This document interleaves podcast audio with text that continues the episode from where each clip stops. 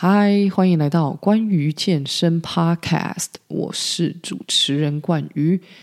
其实上个礼拜我就想要录新的一集哦，可是没有想到突然落枕。啊，没有错，教练也是人，大家有的各种症状呢，其实我们也会遇到。一般来说，落枕呢，可能是头会转不过去另一边啊，或者是转头的时候会感觉疼痛啊，卡住。那刚好呢，我不舒服的地方哦，是在脖子的正中间啊。换句话说，就是低头会痛，抬头也会痛。那我这个落枕呢，痛到什么程度哦？就是只要我大声讲话。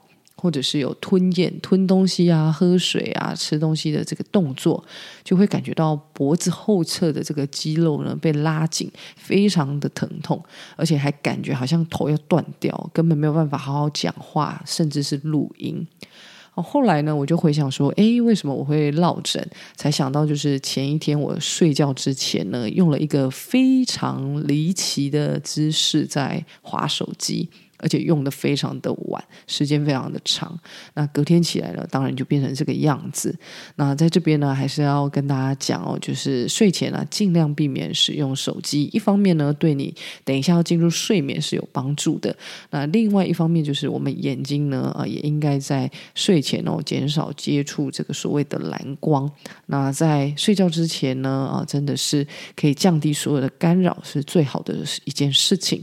该好好休息就休息。因为这个落枕哦，痛起来真的是非常的要命。那如果你落枕呢，我也会建议你就是先暂停训练，因为你拿重量的时候，实际上是给身体带来一定的压力。那你的身体已经在失衡的状态了嘛？那如果你这时候又额外制造一些压力给身体，就是会提高一些受伤的风险哦，大家真的是要特别的留意。那也不要担心说，诶，这个时间我没有训练会不会掉肌肉啊？其实大家真的放宽心哦，肌肉不会因为你呃两天没有练就掉光光。那如果你反而因为这样子受伤要休息更久，那到时候你才要担心，就是你肌肉不见这件事情。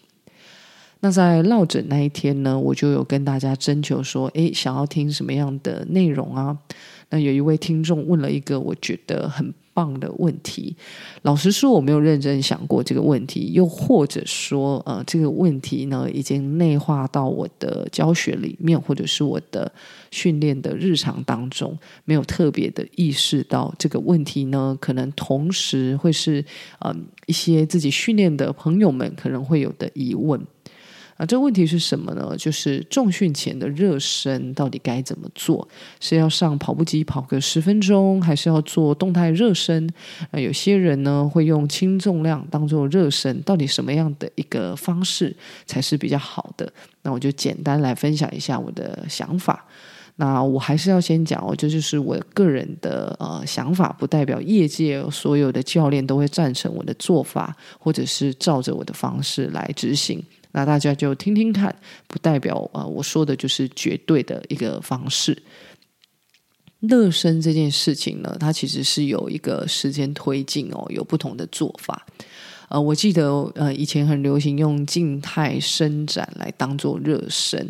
大家应该有印象，就是你国中或者是国小的时候，那个体育课热身，大家会像是拉拉手臂啊，和压压腿啊，扭一扭膝盖啊，跟脚踝。那这个呢，就属于呃静态伸展的部分。可是后来呢，就有研究去指出说，啊、呃，运动前哦做这个动态热身，你的运动表现呢会啊、呃、更加的啊、呃、出色。所以呢，大家就开始哦做这个所谓的动态热身。那动态热身呢，其实有很多形式哦。你在网络上啊、Google 一下，就是会有上千上百个版本。那有些人呢会是做马克操，那这个呢就是小时候如果你当过运动选手，应该会比较知道，它会有一些抬膝盖跑动啊，或是往上跳啊，往侧边移动这样子啊、类似呃跑跳的动作。那有的健身房可能就没有那个空间可以做这种马克操嘛，或者是说教练本身不会。那最快的一个动态热身的方法，就是帮你按一个十分钟的跑步机，那请你上去快走或者是慢跑。那你说这呃哪一个好呢？我个人觉得要回到热身这一件事情，为什么我们要热身？那原因呢，是我们想要在开始训练、开始运动之前，先提高心跳跟身体的温度，好让我们可以降低这个受伤的呃一个机会。那假设我今天热身都没有做，就直接啊、跳进一个，就是进入一个呃强度很高的训练，那想当然这个落差很大，这个受伤的机会哦就相对会比较高，但不代表一定会受伤。就有时候这个东西就是呃一个呛死呛死这样子。有一些人啊可能一辈子都不做热身，可是他都没有这个受伤的问题。那有些人可能就一次不做，哇，就好死不死给他受伤了。那这个东西呢，就是几率。那有做热身呢，我们可以降低这个受伤的一个几率。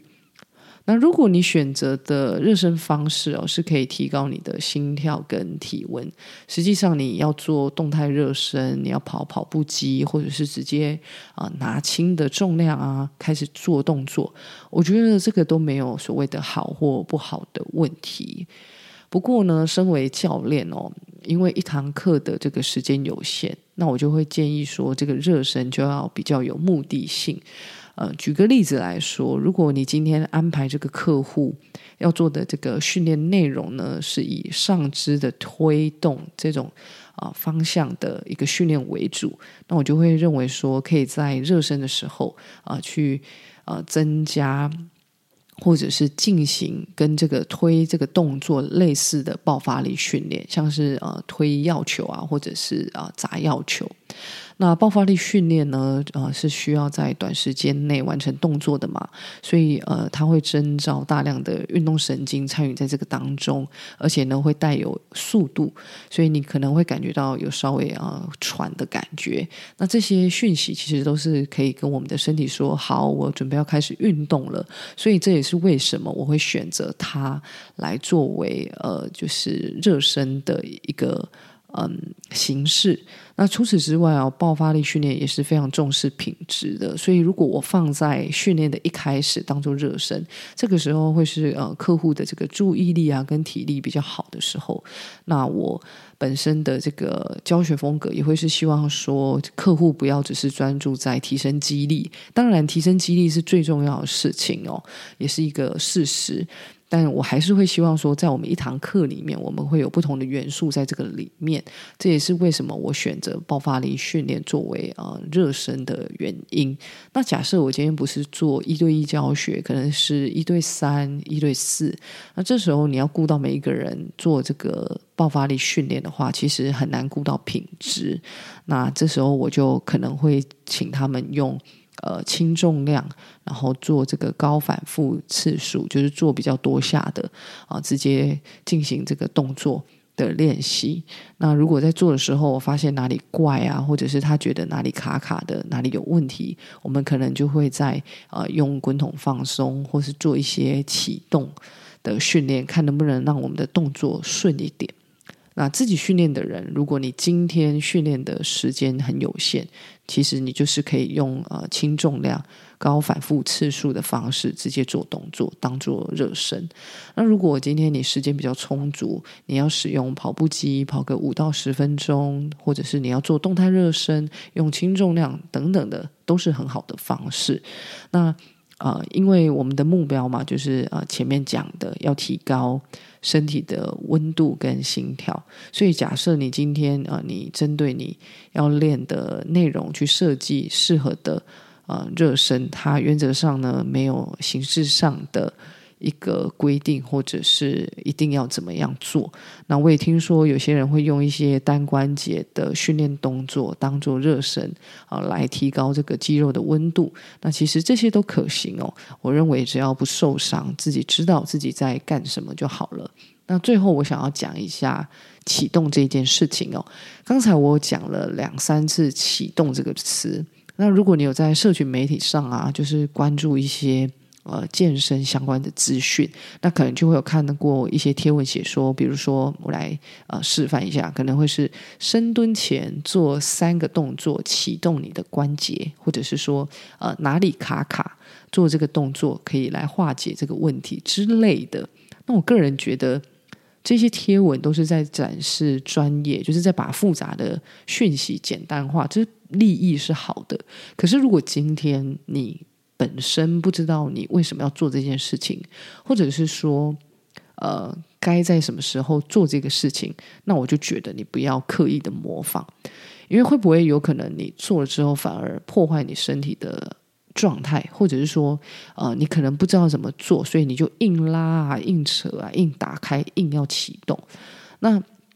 如果你有动作上的问题，实际上你应该是找教练讨论，或者是呃找医师、找物理治疗师去帮你解决这个动作的疼痛，或者是啊、动作不顺这样子的一个问题哦，而不是啊、自己透过啊、网络的贴文，然后怀疑自己是诶，我好像就是，所以我就来做这个，那到最后会不会反而就是本来好好的被你搞得越来越差？好，那我今天的内容呢，大致上就讲到这边。有其他的问题或者是想要回馈，都欢迎到 Apple Podcast、Mixer Box 留言给星星。那你在 IG 上呢，搜寻 G W E N 的 C O A C H，呃，除了可以看到我们有新的集数发布会在上面呃贴文之外，我也有试着做一些内容的分享。那大家如果有时间有余裕呢，就欢迎上去看看。那我们就下一集见喽，拜拜。